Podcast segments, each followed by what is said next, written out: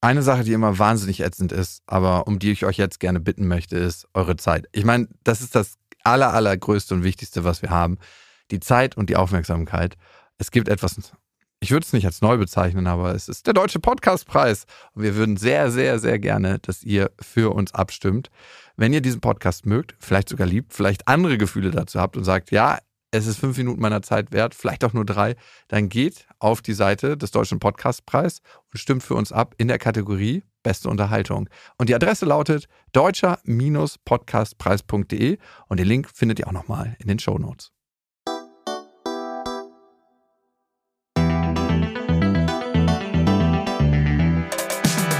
Beste Freundinnen, der ultra-ehrliche Männer-Podcast. Ohne fühlt sich's einfach besser an.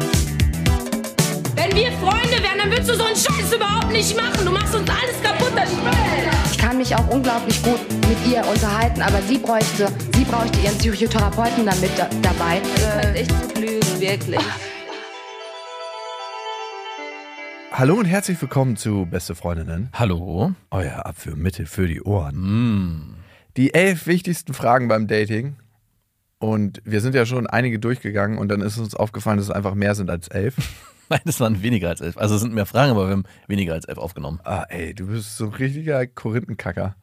Wirklich, du wärst. Irgendeiner irg- muss es ja sein. Nee, du wärst so richtig in so einer Zahlenstelle gut aufgehoben. Nein. Naja, aber hier, von letzten Monat, da waren wir ja zwei kurz und darum ist es sehr gut, dass wir heute drei mehr haben, weil insgesamt so eine Gespräche. Also in meinem letzten Job in der Jugendhilfe gab es auch immer einen, der die Kasse gemacht hat und, und der die ganzen Abrechnungen und so gemacht hat. Und irgendwann hieß es von demjenigen, der gemacht hat, er bräuchte einen Stellvertreter, ob ich das machen könnte.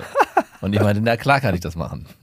Und zum Glück musste ich diese stellvertretende Rolle nie ausüben, weil das wäre im Supergau geendet. Also bitte nein. Wie machst du denn das eigentlich, wenn du in Partnerschaften bist, vor deiner Frau, mit so Ausgaben? Hast du da öfter gezahlt? War das ausgeglichen? Hat sie öfter gezahlt? Habt ihr sowas gehabt wie so eine App, wo ihr geguckt habt, wer hat was gezahlt und wo sind wir gerade finanziell, Splitwise oder andere? so Waiwu-mäßig bin ich einfach mit dem Flow gegangen und habe so ein bisschen geguckt, wie macht es die Partnerin. Also Mhm. klar, beim ersten Date kann man das nicht, aber es gab irgendwann so, Klar. Ja, auch da kann man, aber es sta- teilen wir. Das ist auch das wäre, ja nicht mit dem, das wäre ja nicht mit dem Flow. Also ich hatte zum Beispiel, ich fand schon wichtig zu gucken, hey, was will eigentlich der andere und wie will man es selber und dann einen Mittelweg zu finden. Also möchte derjenige, dass man selber zahlt, dann war ich so, hey, ich möchte aber eigentlich nicht die ganze Zeit zahlen und genauso umgekehrt, hey, ich will immer eine gesplittete Rechnung. Umständlich. Umständlich.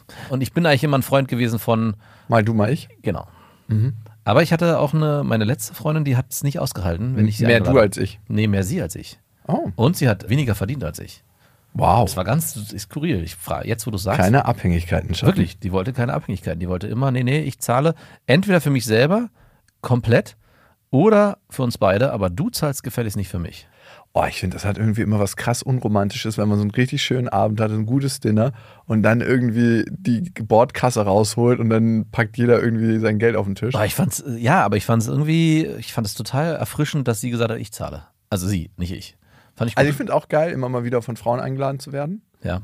Was mir häufig begegnet ist, ah nee, du kannst nicht zahlen, lass uns zusammen das machen. Also, Die, du kannst nicht zahlen. also es geht nicht, ich fühle mich komisch dabei, Die Frau, dass sie Ja. das zu dir sagt. aber es dann tr- trotzdem annimmt.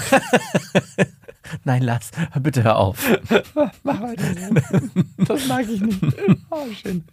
Nein, Du das- zahlst doch bestimmt jedes Mal, oder? Ja, weil, wie du weißt, ist mir unangenehm, das anders zu machen. Da- Das kostet mich mein unangenehmes Gefühl, dem ich nicht begegnen will. Ja. Was ich manchmal erlebe, ist tatsächlich 50-50 oder dass die Frau sagt, sie möchte das bezahlen, dann weiß ich schon, das Date ist nicht gut gelaufen. Wurdest du schon mal eingeladen?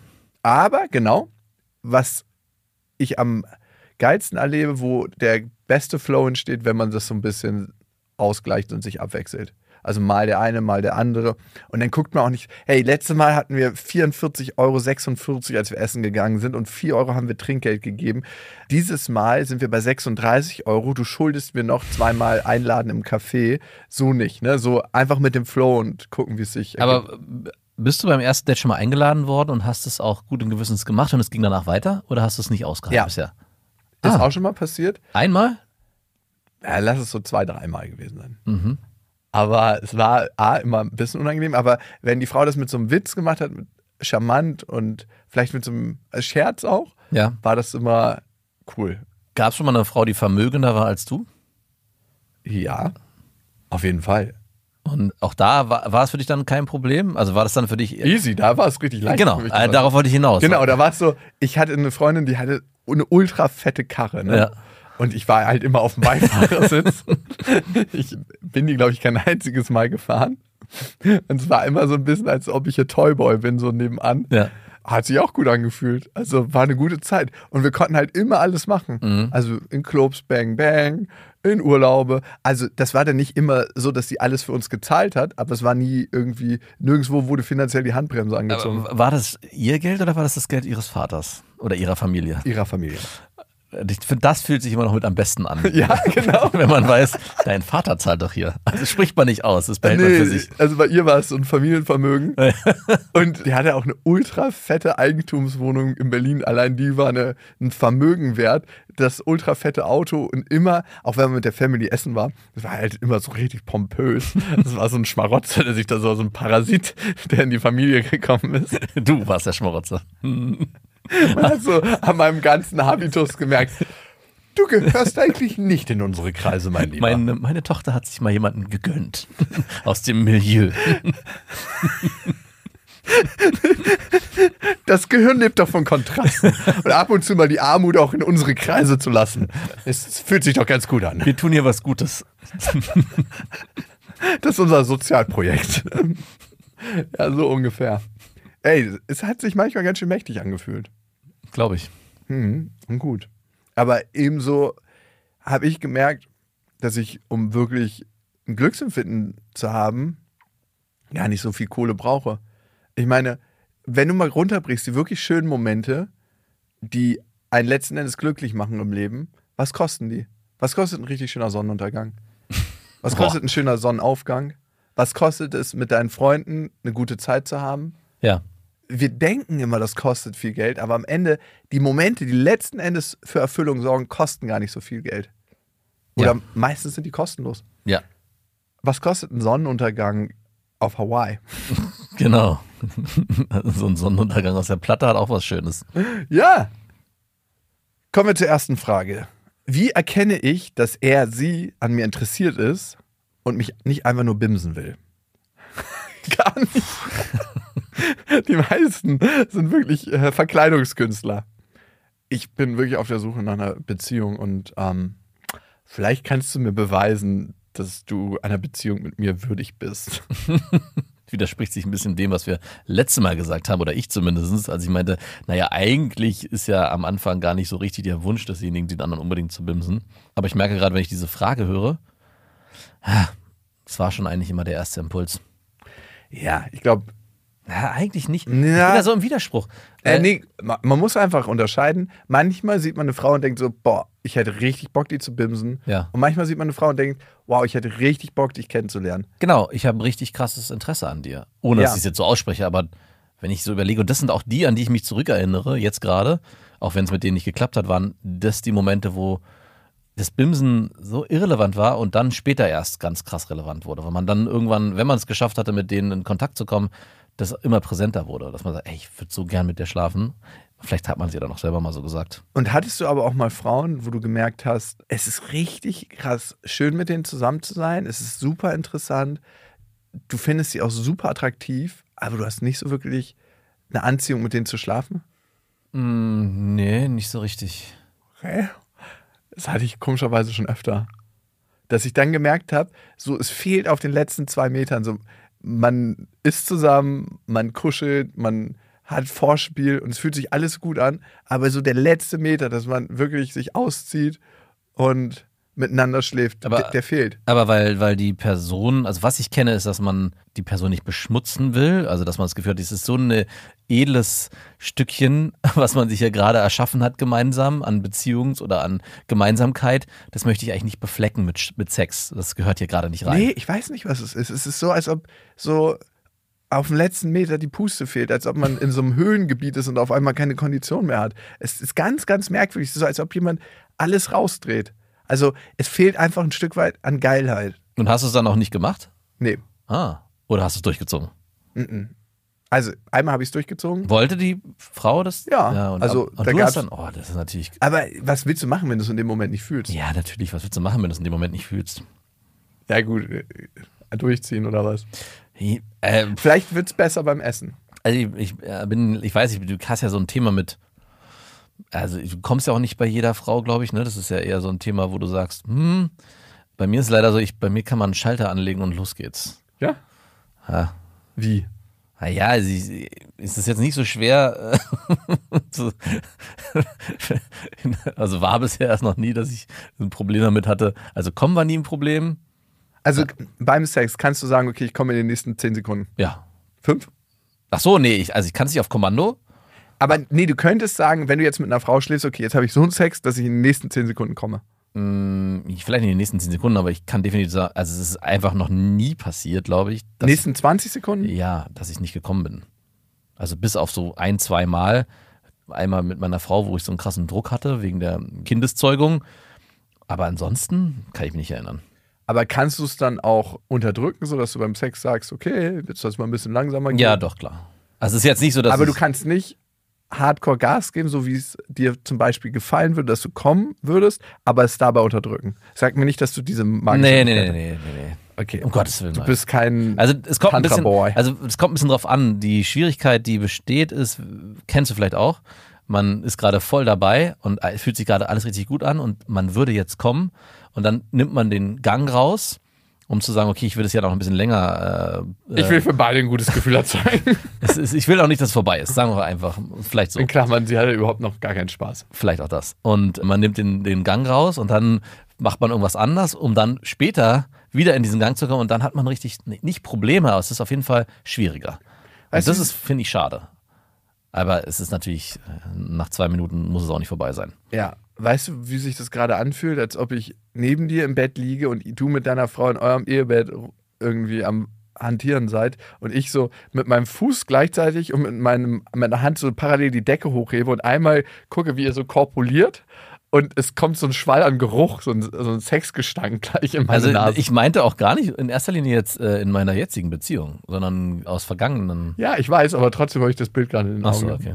Ein ganz schlimmes Bild. Hm. Okay, woran erkenne ich jetzt, dass der Typ wirklich an mir interessiert ist oder die Frau und nicht nur bimsen will? Nicht so leicht manchmal auszumachen.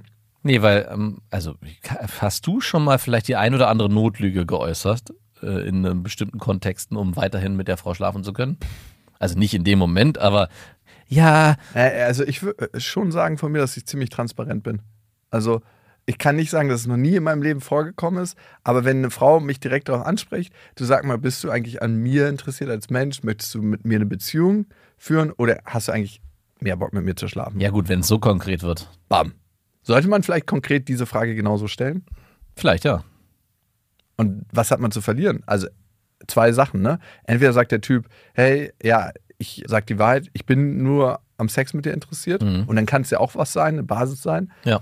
Oder er sagt, ah nee, ich muss erst mal gucken, wohin sich das entwickelt. Weil das wird die häufigere Mhm. Variante sein. Und dann weiß man nicht, lügt er gerade oder ist er tatsächlich potenziell nur an Sex interessiert? Mhm. Ja, oder, äh, Oder ist er wirklich am Gucken? oder ist er wirklich angucken? Aber die Wahrscheinlichkeit ist ziemlich klein. Würde ich auch sagen. Also diese diplomatische Antwort mit rausreden und so dreimal um die Ecke ist, glaube ich, immer ein Garant dafür, dass derjenige eigentlich nur Sex will. Wenn derjenige sagt, hey, ich schlafe super gern mit dir und es fühlt sich auch alles gut an, aber ich bin mir einfach noch nicht so richtig hundertprozentig sicher, ob wir in einer, ob was es wird und wo wir Ja. sind. Ich glaube, da kann man schon nochmal differenzieren in der Aussage dessen, was getroffen wird. Man kann eine schöne Falle bauen.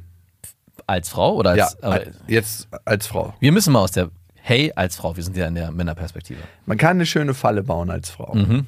Und zwar sagt man dem Typen gleich beim ersten Date, ey, ich hatte vor vier Monaten mal ein Date und weißt du, was ich total angenehm fand? Da wurde gleich Tacheles gesprochen, worum es ging. Also, und Das hat mich so angemacht, das war so attraktiv. ja, ihm ging es um Sex, mir ging es um Sex und wir hatten Sex. Huiuiui. Wie ist es denn bei dir? Und wenn man dann, ja, äh, bei mir ist es genauso. Oh, das ist ja. Ey, mir geht's die ganze Zeit schon so. Super, dass du es ansprichst. Das war leider nur ein Test, eine Oh, Falle. Denjenigen möchte ich sehen, wie er sich da rausredet. Äh, Ich meine, ich wollte dich auch nur Ja, das war gegentesten. genau.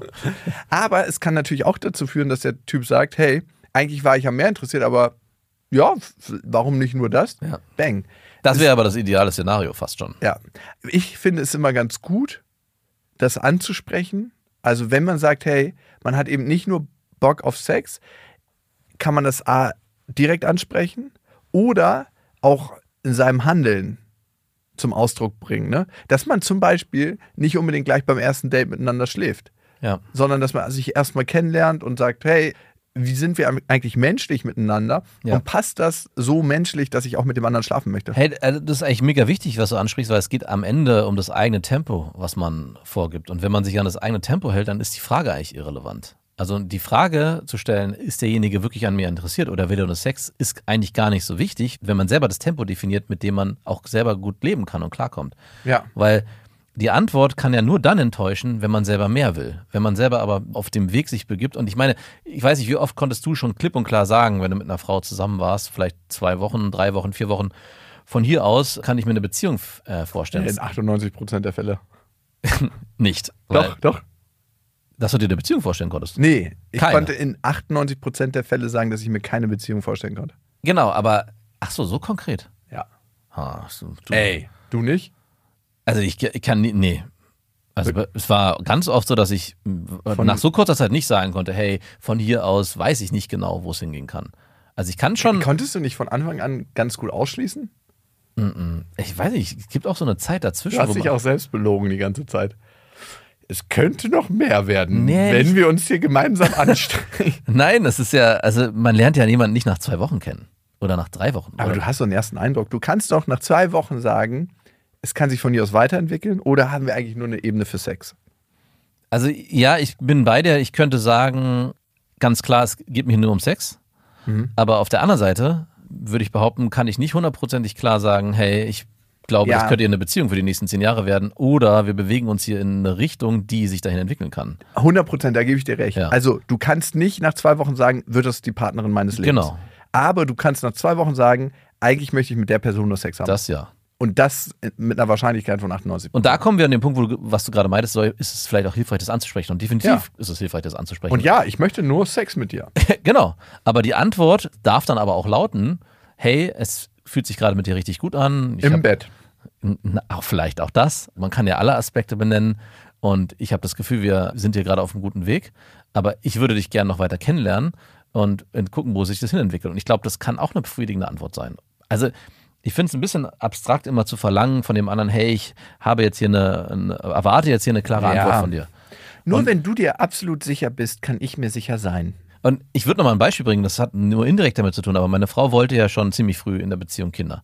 Und ich habe dann irgendwann auch gesagt, hey, und wir haben da oft drüber geredet und ich habe irgendwann auch gemerkt, hey, mir geht es eigentlich zu schnell. Ich bin mir eigentlich sicher, dass ich mit dir zusammen sein will, aber ich möchte auch noch mit dir zusammen sein, bevor wir den nächsten Schritt gehen, Kinder zu kriegen. Und das heißt, ich möchte jetzt keine Kinder. Ich möchte mit dir Kinder, das kann ich mir gut vorstellen, aber nicht jetzt. Jetzt möchte ich mit dir noch die Beziehung leben. Und wenn du weiter so viel Druck machst, kann ich nicht garantieren, ob wir diese Beziehung so weiterleben können und ob ich dann wirklich am Ende noch Kinder will. Also so klar, so hart habe ich es, glaube ich, nicht formuliert. Ja, aber ich, mir gegenüber hast du es so hart formuliert. Vielleicht habe ich es dir gegenüber so Ja, hart formuliert. Aber im Prinzip ist es ja genau das, dass man sich, nur weil man sich was vorstellen kann mit der Person, heißt es ja nicht, dass man in dem Moment eine Entscheidung fällen muss, die für die nächsten zehn Jahre dann sich nicht mehr verändern darf. Ja, ich glaube, das ist auch so ein Ding, ne, dass Menschen in Beziehungen gehen und denken, okay, ab jetzt manifestiert sich das für die Ewigkeit. Ja. Und dass man eigentlich natürlich ein Commitment hat, aber dass sich viel auch verändert und dass das Leben einfach konstant sich verändert. Das Einzige, was wirklich stabil bleibt, ist die Veränderung. Ja. Und damit auch zu leben, ich glaube, das ist eine Kunst. Das ist auch ganz wichtig. Also es gibt auch nichts Schlimmeres. Ich weiß nicht, das kennst du ja mit Sicherheit auch in dem Moment, wo dir jemand gesagt hat, ich glaube, ich habe mich in dich verliebt. Bumm, war auch sofort irgendwie die Luft raus. Die Lunte ist unten. Ach, und es geht sogar so weit, dass ich in manchen Beziehungen oder Anfangssituationen mich schon fast geärgert habe, wenn derjenige das zu schnell gesagt hat. Gesagt, ey, lasst uns doch mal ein bisschen Zeit dafür, bevor wir gleich in diesen. Lass diesen uns doch mal diesen Moment der Unsicherheit ja, auskosten. genau. Auch ich möchte, auch wenn ich das erste Mal dachte, hey, fühlt sich zwar ganz gut an, aber eigentlich hätte ich mir schon gewünscht, dass ich noch ein bisschen mehr in der Unsicherheit fahre. Aber da gibt es auch zwei qualitative Unterschiede zwischen ich habe mich verliebt und ich glaube, ich habe mich verliebt, weil das eine ist so, hey, ich glaube, ich empfinde mehr für dich und lass uns das mal erforschen. Und das andere ist so, ich habe mich verliebt, lass uns das hier Ding festmachen. Ja, genau. Ich habe mich verliebt und stelle hier eigentlich eine Forderung, nämlich, Ja. dass du dich jetzt auch äußerst, dass du dich verliebt hast und nur wenn diese Antwort kommt, bin ich zufrieden. Und kommt da- diese Antwort nicht, dann frage ich so lange nach, bis ich endlich mein, meine Sicherheit habe. Ich liebe dich, ich liebe dich, ich liebe dich nicht mehr. Und daraus entsteht mit Sicherheit genau das Gegenteil ganz oft. Und vielleicht ist auch das die Antwort auf die Frage, wie kann ich mir sicher sein, ob der Typ irgendwie mehr will oder mich nur bimsen will. Was möchte ich denn? Mhm. Und wie kann ich mir selber treu bleiben? Fühlt sich das richtig an, am ersten Tag miteinander zu schlafen? Fühlt sich das richtig an, am dritten Tag miteinander zu schlafen? Nach fünf Monaten? Wann fühlt sich richtig an? Und wenn es sich in dem Moment dann richtig anfühlt, dann ist es auch gar nicht mehr so wichtig, ob der Typ mehr will oder nicht, weil für den Moment war es die richtige Entscheidung. Und wir können uns nie sicher sein. Ne? Nein. Klar gibt es ein paar Fuckboys, ein, zwei gibt es da draußen, die dann immer am Lügen werden. Aber will man mit so einem Lügner in einer Beziehung sein? Nee. Ziemlich sicher nicht. Und da hat man vielleicht guten Sex gehabt, vielleicht schlechten, aber das kann einem auch beim Nicht-Fuckboy passieren. Ja, Im Zweifel. im Zweifel, ja. Die nächste Frage, die uns gestellt wurde in der Community, und das ist eine Frage, die haben wir wahrscheinlich schon über 500 Mal gekriegt. Wie komme ich aus der Friendzone raus? Da gibt es auch nicht so eine einfache Antwort drauf. Die einfache Antwort ist Touch and Talk. und gucken, wie andere reagieren. Ja, weiß ich gar nicht, ob das so einfach ist über Touch and Talk. Weil Touch and Talk ist in der Friendzone teilweise ja völlig legitim. Ey, aber es gibt halt auch Frauen, das erlebe ich mehr bei Frauen, die sich so bei guten Freunden so aufladen. So, hier habe ich mein Gefühl von Attraktivität wieder aufgeladen und jetzt kann ich mit den Typen unterwegs sein, mit denen ich wirklich unterwegs sein möchte. Ne? Das hast du ja manchmal. Ja. Und da ist es eigentlich schon fast so eine missbräuchliche Beziehung zwischen dem besten Freund und der besten Freundin, dass sie sich so emotional an ihm auflädt und er kriegt dann so dafür im Gegenzug so ein bisschen körperliche Nähe. Aber nur ein bisschen. So, so gerade genug, um ihn mega horny zu machen. Und wie kommt man da raus? Ich glaube, man sollte gar nicht erst reingeraten. Also reden Ja. wir immer über Dates von dem anderen, wie die gelaufen sind und fangen wir den anderen emotional auf. Ah, das tut mir leid, dass der Typ dich wieder so behandelt hat. Also Ja. fahren wir diese Schiene und versuchen wir emotionalen Kontakt zu der Frau aufzubauen über diese Schiene, dann sind wir direkt auf dem Holzpfad und genauso umgekehrt. Ja, beziehungsweise, wenn man in der Friendzone ist, hat man ja irgendwann sich bewusst dafür entschieden, dass man mit der Person befreundet sein will. Und Voll. nicht dafür entschieden, mit der Person vielleicht zumindest zu- der Person gegenüber zu eröffnen, hey, ich habe ja mehr als nur äh, freundschaftliche Gefühle. Weil man die Angst hat, dass man die Person verliert.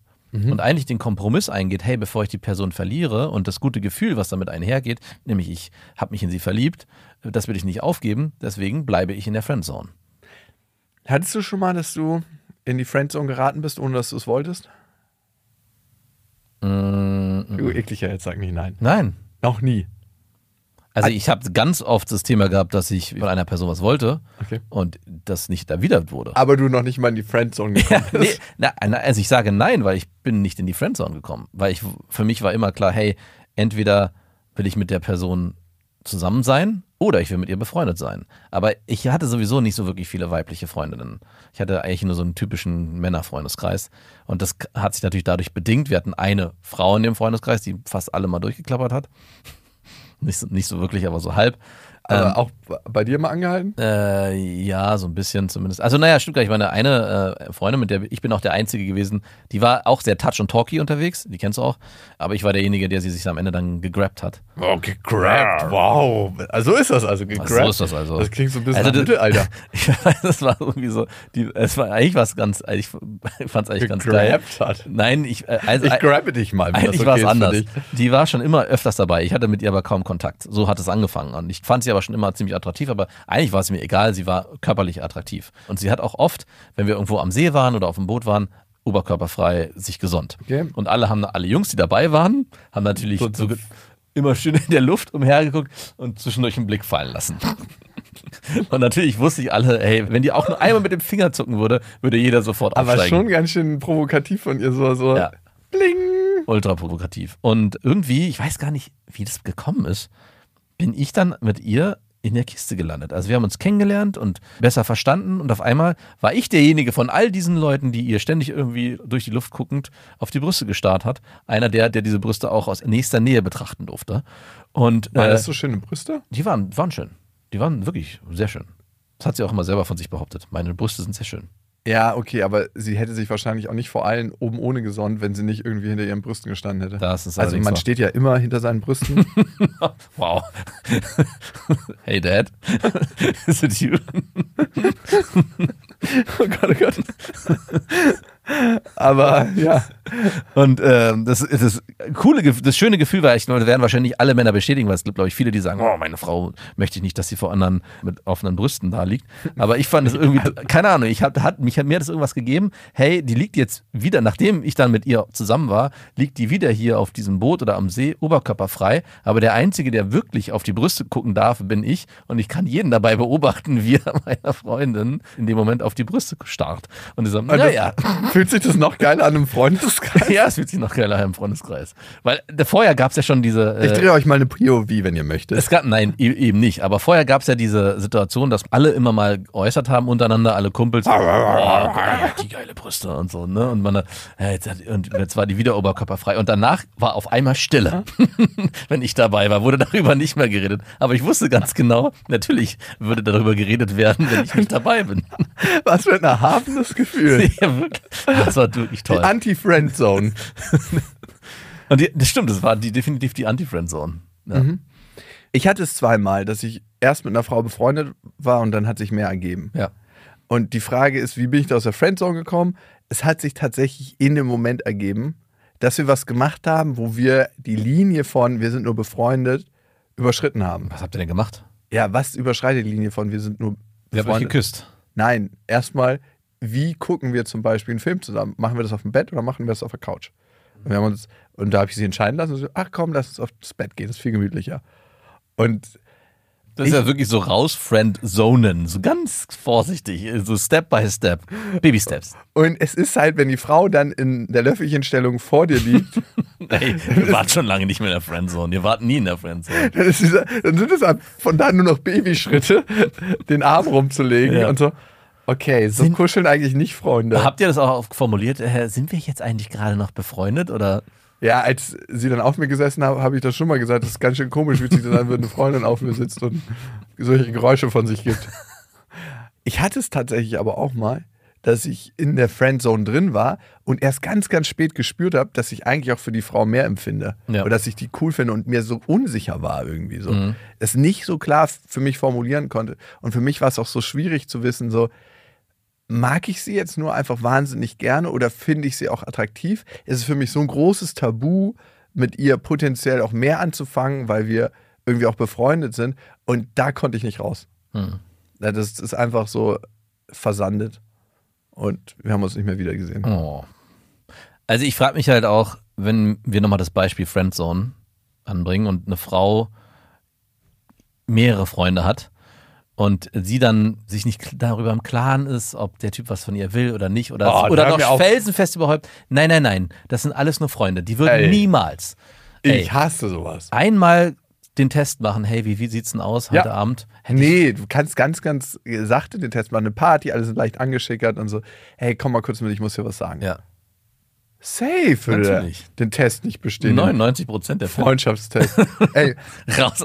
So schnell ist niemand aus der Friendzone gekommen. Friend, was? ey, ich glaube, die meisten attraktiven Frauen wissen auch, dass ihre ganzen guten Freunde nur lauern. Natürlich. Die lauern einfach nur, dass der Moment kommt, wo die Frau sagt so, heute fühle ich mich emotional schwach und brauche einen Hafen und dafür bin ich bereit, über die Friendzone zu steigen. Du auch? Friend, was? Ich setze hier unsere kostbare Freundschaft aufs Spiel. Ich habe schon die ganze Zeit im Spinnennetz gelauert. Was denkst denn du? Ja, dann wird einem wirklich klar, wie viel wert ist mir die Freundschaft. Mhm. Und äh, ich behaupte, 99% der Männer sind bereit, die kostbare Freundschaft aufzugeben. Also die Frage, wie komme ich aus der Friendzone, muss auch eigentlich wahrscheinlich von einem Mann kommen. In dem Fall. Ja, und du, Also für mich persönlich kann ich sagen, ich bin ja mit einigen Frauen befreundet Ja. und da gab es immer irgendwann den Zeitpunkt, hey, finde ich die attraktiver oder nicht? Mhm. Und ich habe mich dann immer ganz bewusst dafür entschieden, nein, finde ich nicht. Und meine Freundschaft zu ihr ist mir mehr wert oder ich habe einfach vor allem keinen Bock mit der Frau zu schlafen. Ja. Und daraus kann sich dann eine sehr stabile Freundschaft entwickeln. Und das ist dann auch für mich klar. Und dann ist auch für mich klar, dass ich nicht irgendwie denke, so, ah, die hat einen neuen Typen kennengelernt. Oh, das fühlt sich aber irgendwie komisch an. weißt du, so, Ja. wenn man das merkt als Hey, habe guter hier- Freund ich hab mich doch hier die ganze Zeit angestrengt. Ach ja, stimmt, wir sind ja nur Freunde. und man so schlechte Laune kriegt, wenn die Freunde, die gute Freunde einen neuen Typen kennenlernen. Und auf einmal weniger Zeit hat, mit mir Zeit zu verbringen. ja, oder man sich denkt so, warum schläft der denn mit der? Dann weiß man, man ist nicht nur befreundet. Mhm. Ja. Und für mich war es immer eine klare Entscheidung. Ja, ich merke, ich habe keine Lust, irgendwie mehr mit der Frau anzufangen. Ich merke aber, dass der Austausch total gut ist. Ey, super gute Freundschaft. Ey, und eigentlich ist es ganz einfach, aus der Friendzone zu kommen. Einfach direkt ansprechen. Also es ist ja nun, Ja, was hat man denn zu verlieren außer Ja. die Freundschaft? ja eben, Also nichts. eben. Die nächste Frage. Machen es Dating-Apps schwerer, jemanden kennenzulernen, weil die Auswahl zu groß ist und weil wir vielleicht eine geringere Fehlertoleranz haben? Ich glaube, Dating-Apps suggerieren, dass wir eine größere Auswahl haben und dass wir so einen Riesenhaufen an Möglichkeiten haben. Aber das Ding ist ja, nicht nur wir haben uns auf 120.000 Kindergärtenplätze beworben, sondern auch die Gegenseite. Dass alle das Gefühl haben, sie haben so viel mehr Auswahl, aber es ist eine Illusion. Es sind immer noch genau die gleiche Anzahl an Datingpartnern auf dem Markt wie vorher. Mhm. Aber es kann psychologisch den Effekt haben, dass wir überfordert sind von dieser Riesenauswahl. Dass wir denken so, okay, diese Möglichkeiten stehen mir wirklich zur Verfügung. Ich weiß gar nicht, was ich machen soll. Also wenn nur ein Käse in der Theke liegt, dann weiß ich, okay, ich esse diesen Käse, Ja. wenn ich Bock auf Käse habe. Wenn da 120 Sorten liegen, dann, dann ah, ich habe den noch nicht ausprobiert und der ist jetzt gerade im Angebot. Ziegenkäse schmeckt mir eigentlich nicht, aber probiere ich jetzt trotzdem aus. Warum eigentlich Käse? Was für ein ekliger Vergleich. Findest du Wurst besser? Nein, auch nicht. Was wäre denn so dein Tonschuhe? Ja, Tonschuhe zum Beispiel. Okay, oder? Klamotten. Vielleicht hätten wir die, Klam die Klamottenanalogie. Das Ja, Kleider okay. oder Hosen oder T-Shirts.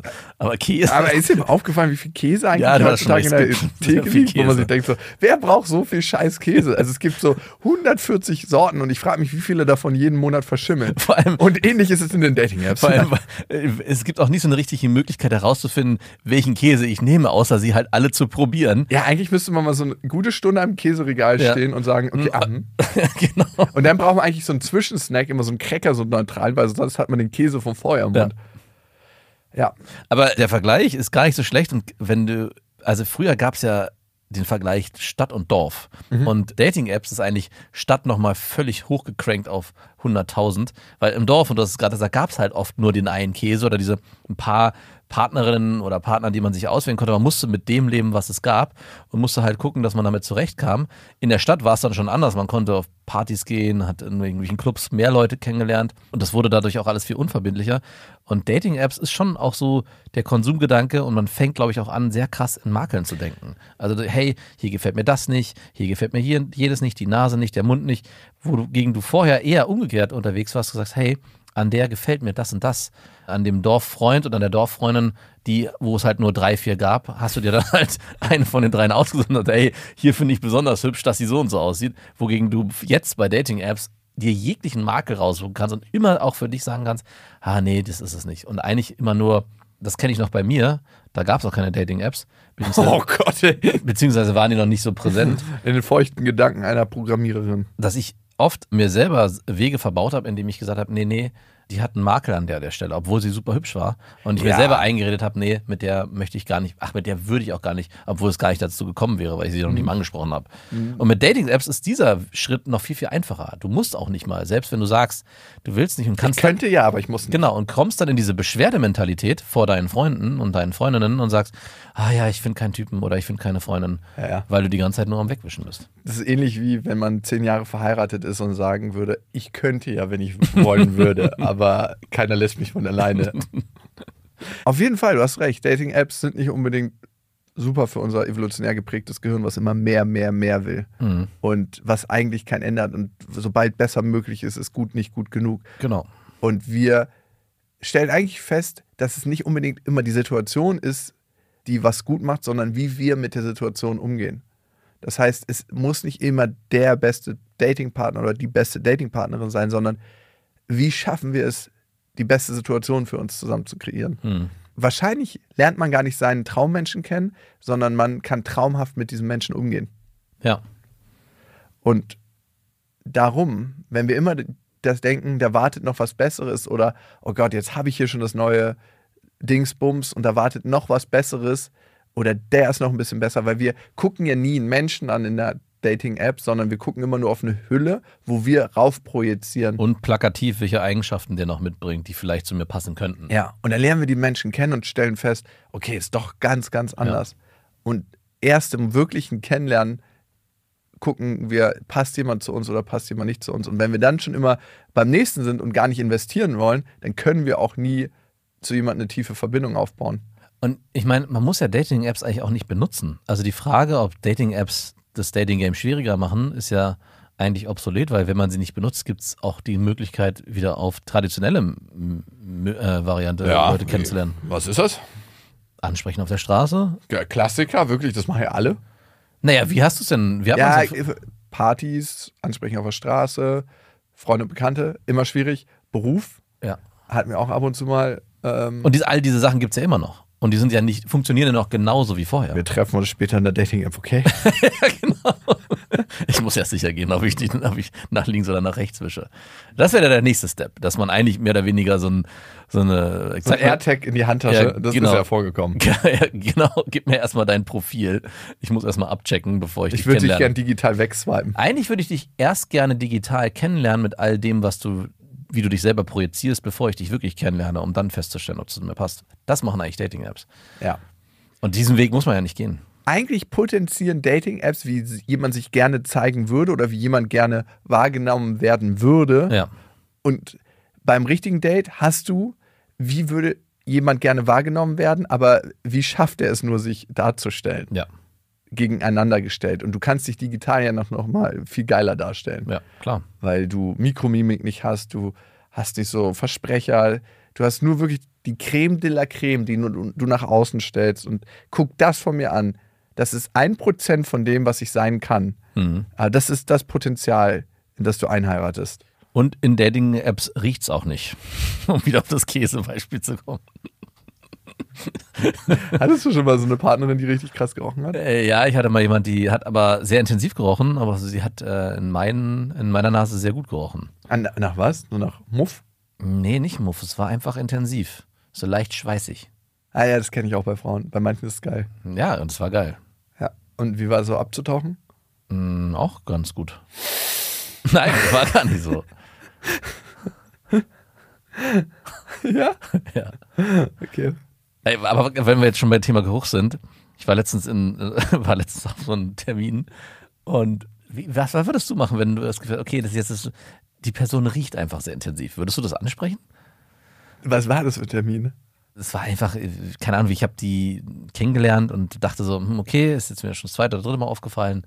Sagst du das dann oder sagst du dann, okay, das ist Ja, also, wenn die Person gar nichts mit mir zu tun hat, ist mir doch gar nicht so wichtig. Also, ich hatte früher eine Arbeitskollegin, die extrem krass nach Schweiß gerochen hat. genau, im Arbeitskontext zum Beispiel. Ja, und ich dachte mir so, wow, ey, du wirkst eigentlich krass gepflegt und hätte ich jetzt gar nicht gedacht. Und die hat einfach ultra krass so nach altem Schweiß gerochen. nicht nach so neuem Schweiß, sondern so nach so. Die ist im Raum gekommen und dann sofort ist so ein Speer in deine Nase gestochen worden. Kennst du das? Wenn du sofort so, so Ja. eine bissige Spitze in die Nase kriegst, so, huch, sie ist wieder da.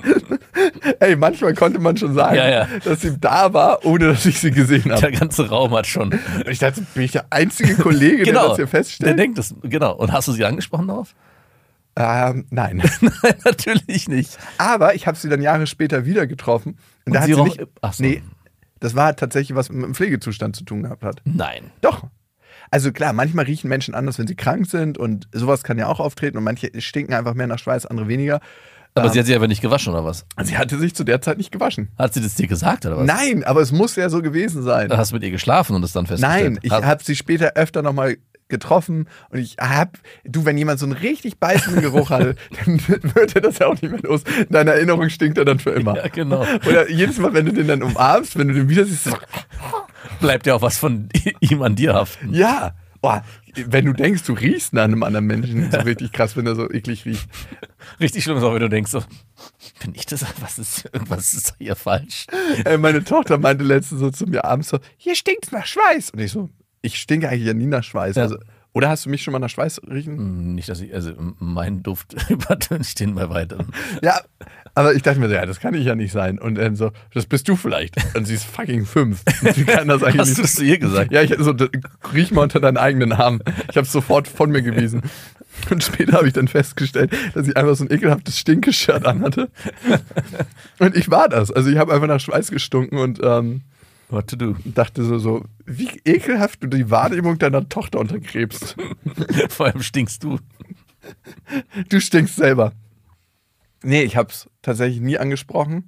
Aber wolltest du es ansprechen? Was war dein... Ähm, nee, ich, das ist ja schon etwas länger her, deswegen, ähm, nee, ich, ich habe mich nur gefragt, sollte man, es ist auch nicht super störend gewesen, aber ich habe mich schon gefragt, und du hast es ja gerade eigentlich auch so ein bisschen indirekt beantwortet, du hast es auch nicht angesprochen, ich glaube, es soll, man sollte es nur ansprechen, wenn es einen stört. Und Aber die, die, der nächste Schritt wäre ja, was ist, wenn man mit der Person vielleicht Interesse an der Person hat? Ja?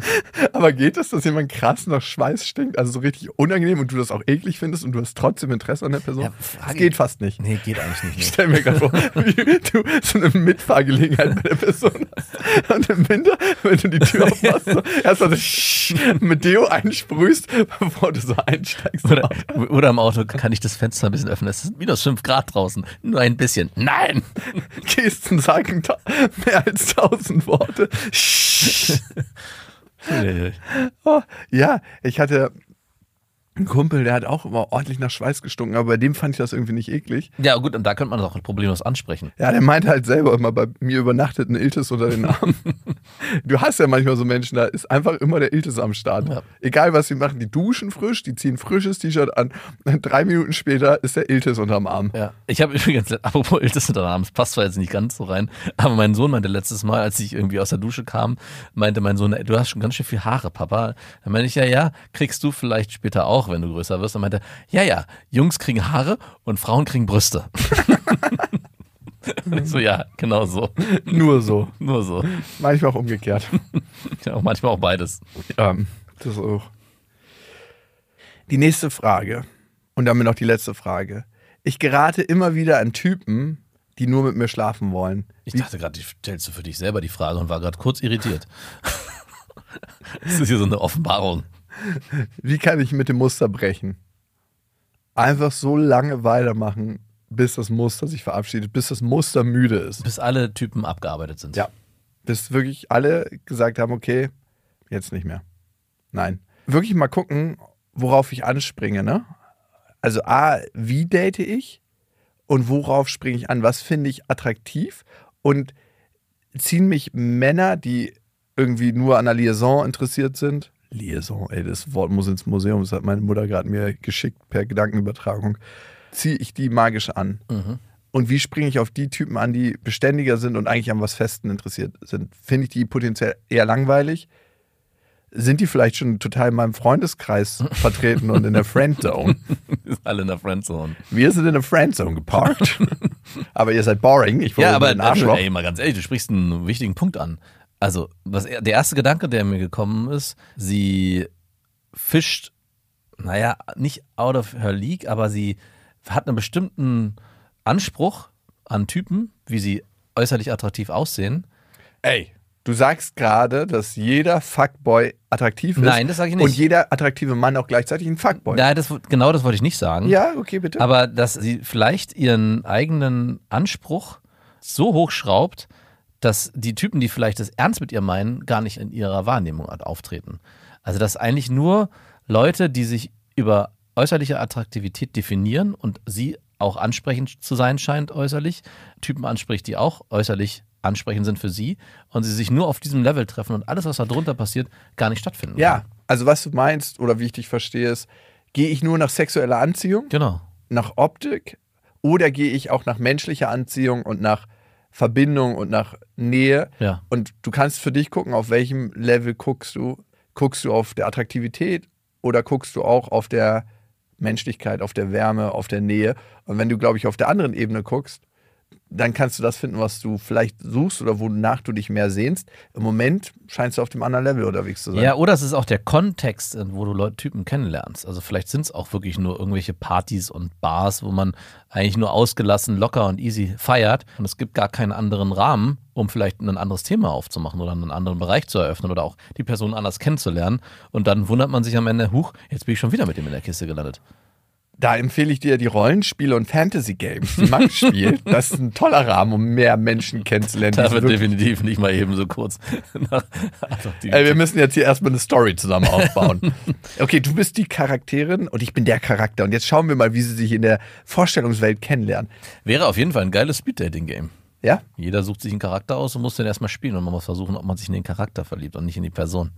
Aber es ist ja eigentlich das, was eh schon die ganze Zeit passiert beim Ja. Daten. Man Und spielt jemand anders, den man gar nicht darstellt und erst nach einer Zeit lernt man den richtig kennen. Vor allem ist man die ganze Zeit auch am Anfang schon in, in der Fantasiewelt. Ja. Und ist ja nicht bei dem anderen in der Realität. A, spielt jeder irgendeine Rolle Genau. am Anfang. Also man ist schon in dieser Fantasy-Welt. Ja. Und man sieht den anderen ja nie wirklich, sondern man sieht ganz oft so seine eigene vorgestellte Welt, Ja. in der der andere als Charakter auftaucht und diese ganzen Wünsche, die man hat, erfüllen könnte, potenziell. Ja, ich glaube, man muss immer gucken, mit welcher Brille guckt man auf die Realität und was haben diese Frauen oder Männer gemein, die ich mir aussuche und die immer nur mit mir schlafen wollen? Wie gehe ich vor im Dating-Game? Also bin ich jemand, der sagt so, ja, okay, wenn nur Sex geht, dann ist Sex für mich auch okay. Hm. Ja, okay, nehme ich mit. Ja. Das werden viele Männer sagen oder viele Frauen auch. Und wenn man das ändern will, glaube ich, muss man speziell seinen Typ Mann, seinen Typ Frau überdenken, den man da datet. Und was sende ich auch aus, ne? Das wollte ich gerade sagen. Also was für Signale sende ich auch aus in meinem Verhalten und wie gesagt, in welchem Kontext bewege ich mich mit diesen Signalen. Und beides in der Kombination könnte, glaube ich, dazu führen, dass man immer wieder auf einen Typ Mann trifft oder Typ Frau, je nachdem, auf welcher Seite man ist, der vor allem halt das sucht. Und ähm, Ich suche dich, wenn man, sich Punani. dann, wenn man sich dann wundert, hey, warum lerne ich im KitKat Club immer nur Leute kennen, die mit mir schlafen wollen? Ey, nichts gegen Skate Nein, wollte ich damit gar nicht sagen, aber ich würde einfach mal unterstellen wollen, dass man im KitKat vielleicht nicht im Gegensatz zu David Garrett hat da sein berühmtes Geigenvideo gedreht. wirklich. Ja. Warst du eigentlich mal wieder da in letzter Zeit? Äh, einmal. Oh, und war gut. War okay. Was reizt dich eigentlich immer wieder dahin zu gehen? Weil ich bin jetzt ja kein Dauergast. Du warst schon viermal da, glaube ich. Wow. Ja, gut, für so oft wie ich weggehe, ist es wirklich Das Dauergast. waren die letzten vier Mal, die du weg warst, oder? Ja, ungefähr. Ja. Aber was ist denn da für dich, der ja sagt, eigentlich habe ich an schnellen Sex und so gar kein Interesse? Äh, Das ist überhaupt nicht über schnellen Sex. Es ist einfach so lockere Atmosphäre, Leute feiern, es ist sehr respektvoll, gute Musik, lustige Leute, ganz unterschiedliche Leute. Es ist so wie in Irland in eine Bar gehen, wo alle irgendwie zur Volksmusik tanzen, nur dass halt alle nackt sind und kein Guinness trinken. Das hat mit Sex eigentlich gar nichts wirklich hat zu tun. nicht, also klar gibt es auch manchmal welche, die Sex haben, aber meistens Leute, wo du es halt nicht sehen willst. Das ist ein- einfach nur ein guter Club. Es ist halt einfach ein sehr toleranter, freier, offener Laden. Okay. Ey, Komm doch mal mit. Ja, ich komme mit. Wirklich? Nein. Ey, Also, würde dich deine Frau lassen? Äh, würde sie mich lassen? Pff, äh, keine Ahnung. Ähm, nee, ich glaube, sie fänden das nicht so geil. Ja, ich glaube, man hat immer so von Sex-Positive-Partys so einen richtig falschen Eindruck, als ob wirklich, man kommt da rein und also sofort hat man zwei Lachse in der Hand und muss da rumschrubben. das ist überhaupt nicht Also, so. du, also aus seiner Beschreibung letztes Mal ist schon sehr viel davon hervorgegangen, dass es sehr viel um Sex geht. Oder zumindest. es geht man, also es gibt natürlich immer irgendwie so, wie den, so einen alten äh, 70-Jährigen, Anfang 70-Jährigen, der so, eine, so einen kleinen Schniedel hat und den lang zieht und darauf irgendwie die ganze Zeit an seiner Vorhaut prokelt. Also den gibt's natürlich.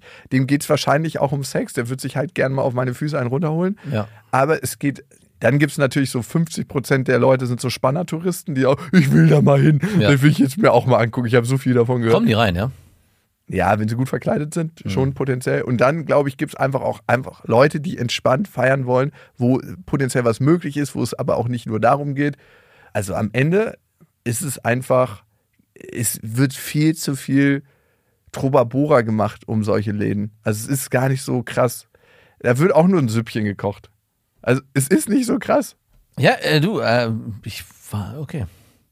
Aber das hat sich für mich, aber ich frage Ey, ganz ehrlich, alle Leute gucken fucking Pornos. Ich will den und dann gar nicht- siehst du das halt mal in der Realität und denkst dir so, ja, okay, jetzt ist kein Bildschirmscheibe mehr dazwischen. aber äh, ich verstehe trotzdem nicht so richtig. Und es, es wirkt halt alles krass amateurhaft. Wenn du Leute in der Öffentlichkeit beim Sex siehst, so wie einer auf der Tanzfläche einen Blowy kriegt oder Ja. wie so zwei Leute Sex in der Ecke haben, ist so, okay, ist so ein bisschen so, als ob jemand so ein Geschäft verrichtet und dabei beobachtet wird. Ja, aber äh, du hast bis jetzt noch nicht kein, kein Argument fallen lassen, wo ich sage, okay, es muss der KitKat Club sein. Nein, muss es auch nicht, überhaupt nicht. Aber trotzdem gehst du da gerne hin. Mal gehe ich gerne hin. Mhm, okay. Also, aber ich gehe ich gehe da auch halt mal hin, weil Freunde von mir da hingehen und weil, also was halt anders ist, man spricht miteinander, es ist so ein bisschen wie eine Family, man kann gut miteinander reden, man kann sich offen ansprechen, ohne dass jemand gleich denkt, so, das Komische ist, alle wissen, da kann auch Sex passieren, aber es ist so, wenn du dich ansprichst, da geht es halt nicht um Sex. Und das ist das Krasse, das ist der, der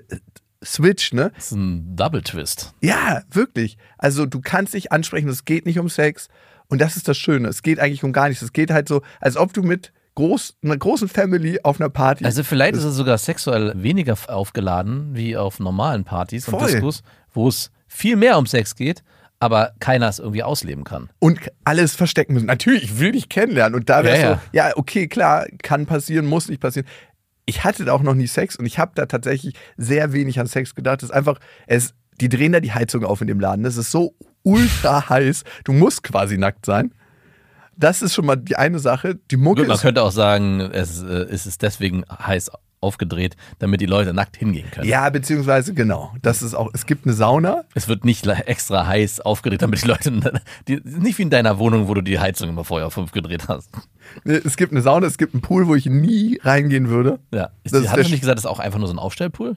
Ja, ist so ein Aufstellpool in der Erde eingelassen. Also für mich, den, den gibt es auch schon Ewigkeiten. Den gab es auch schon zu anderen Zeiten, als es noch, glaube der Sage Club war oder so. Das ist so ein Spermapool für mich. Das ist Mhm. wirklich das widerlichste überhaupt. Den Filter würde ich gerne mal auswechseln. Das ist einfach nur so schmierig. auch ich check auch immer nicht die Leute, die in der Sauna sind. So. Ähm, Obwohl Sauna kann ich noch verstehen, weil ja, aber wenn du im Club bist und einigermaßen aussehen willst, dann gehst du in so eine schweißige Ja, ja, Sauna stimmt und kommst da raus. Also ich weiß, ich kenne dein Gesicht nach der Sauna. stimmt, eigentlich ist es Du willst Quatsch. einfach nicht in die Sauna gehen im Ja. Club. Und sonst ist halt, ich glaube, alle fühlen sich ein bisschen freier und dadurch ist die Gesamtatmosphäre ein bisschen freier. Alle fühlen sich so ein bisschen revolutionär. Mhm. Ich glaube, es war wie früher bei den Hippies mitmachen, wo 99% der Leute keine wahren Hippies waren. Ja. So wie 99% der Leute, die auf Sex-Positive-Partys gehen, in Wirklichkeit nicht Sex-Positive sind. Sondern Einfach neugierig. einfach nur neugierig. Und auch mal diesen Hype und dieses, diese Luft aufatmen wollen und sagen wollen, ja, ich war da. Ich könnte, wenn ich wollte. Und einer davon bin ich. Davon bist du verstanden.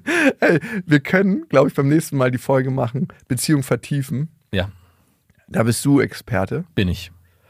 Ihr könnt diesen Podcast natürlich abonnieren auf eingängigen Podcast-Plattformen. Ihr könnt eine Bewertung hinterlassen. Wir freuen uns darüber sehr. Dann wissen wir, wie euch der Podcast gefällt. Das ist auf Spotify möglich, auf Apple Podcast. Und ihr könnt den Podcast weiterempfehlen. Und das hilft uns auch, weil wir merken, wir haben immer wieder Leute, die hören uns seit acht Jahren, aber behalten das als Geheimnis. Ja, es ist, ein, So, wie, wie, ist wie ein KitKat-Club gehen, das erzählt man keinem, aber das darf man erzählen. Ja, vor allem, wenn ihr daran Spaß habt, warum sollten andere Leute nicht daran Spaß haben? Das ist so wie Leute, die Playlisten nicht teilen früher. So. Das ist meine Musik. Ja, das ist, nur ich habe sie entdeckt und keiner darf es. Kann, du kannst sie dir anhören, ich zeige sie dir, aber ich sage dir nicht, was ich gehört habe. Es wird mehr daraus, wenn ihr es teilt. Also wir freuen uns tatsächlich, wenn ihr es teilt. Und vielleicht möchtet ihr das tun. Ja, und ähm, wir hören uns beim nächsten Mal. Bis dahin, wir wünschen euch was. Das war Beste Freundinnen, eine Produktion von Auf die Ohren. Damit ist die Show beendet.